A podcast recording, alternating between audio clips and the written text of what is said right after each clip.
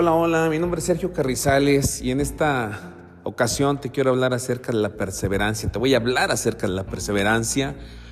Creo que es una virtud que es muy importante desarrollar, cultivar y fomentar en estos tiempos tan complicados y tan difíciles. Quiero comenzar contándote una historia de hace ya bastantes años, todavía ni siquiera nacía un servidor.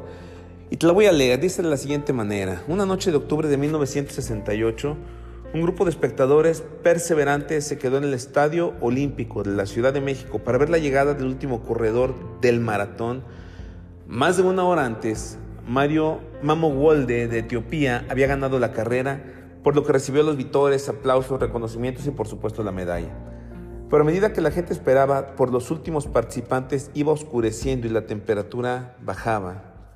Todos creían que ya había llegado todos los corredores comenzaron a retirarse, de hecho, y de repente se oyeron sirenas y mientras todos observaban, el último corredor hizo su entrada en la pista para el último tramo. Era John Stephen Aquari de Tanzania. Y mientras él corría en la pista, los últimos 400 metros era evidente, el público podía ver que su pierna estaba vendada y sangraba, se había lesionado al caer durante la carrera, pero eso no lo había detenido. El público del estadio se puso de pie, lo aplaudieron, le reconocieron, le silbaron, le gritaron. Y mientras él se retiraba cojeando, se acercaron a preguntarle, entre ellos los reporteros, por qué no se había rendido. Estabas lesionado, John. Tú pudiste haberte detenido. De todas formas, no ibas a ganar. Y él respondió lo siguiente. Mi país no me envió a México para comenzar una carrera. Me mandaron a terminar una carrera. Wow. Una vez que entendamos para qué fuimos enviados, creados en este tiempo, en nuestra ciudad, en la sociedad, en el medio en el que nos desenvolvemos, aún en nuestra iglesia, con nuestra familia, podremos, como Acuari, avanzar sin rendirnos a pesar de las heridas, a pesar de las desilusiones, a pesar de la decepción, a pesar de las fracturas, a pesar de la enfermedad. ¿Qué es perseverar?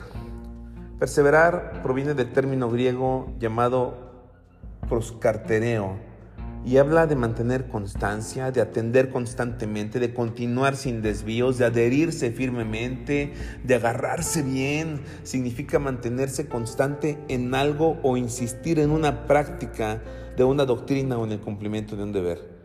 El diccionario de la Real Academia Española lo define así.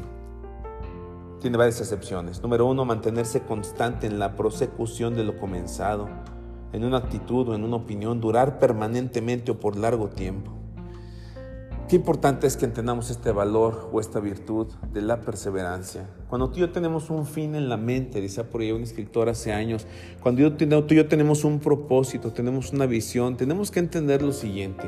De repente nos vamos a encontrar con vientos contrarios, de repente nos vamos a encontrar con dificultades y, y obviamente no se trata solamente de tener un fin en la mente, de estar programados porque no somos robots, pero se trata de saber para qué fuimos creados, se trata de saber por qué y para qué me casé, se trata de saber por qué tengo hijos y para qué tengo hijos y ver cuál es el propósito en cada función en la cual yo me desempeño, inclusive por qué trabajo en un lugar, para qué trabajo en un lugar. Y aquí estamos hablando de motivos.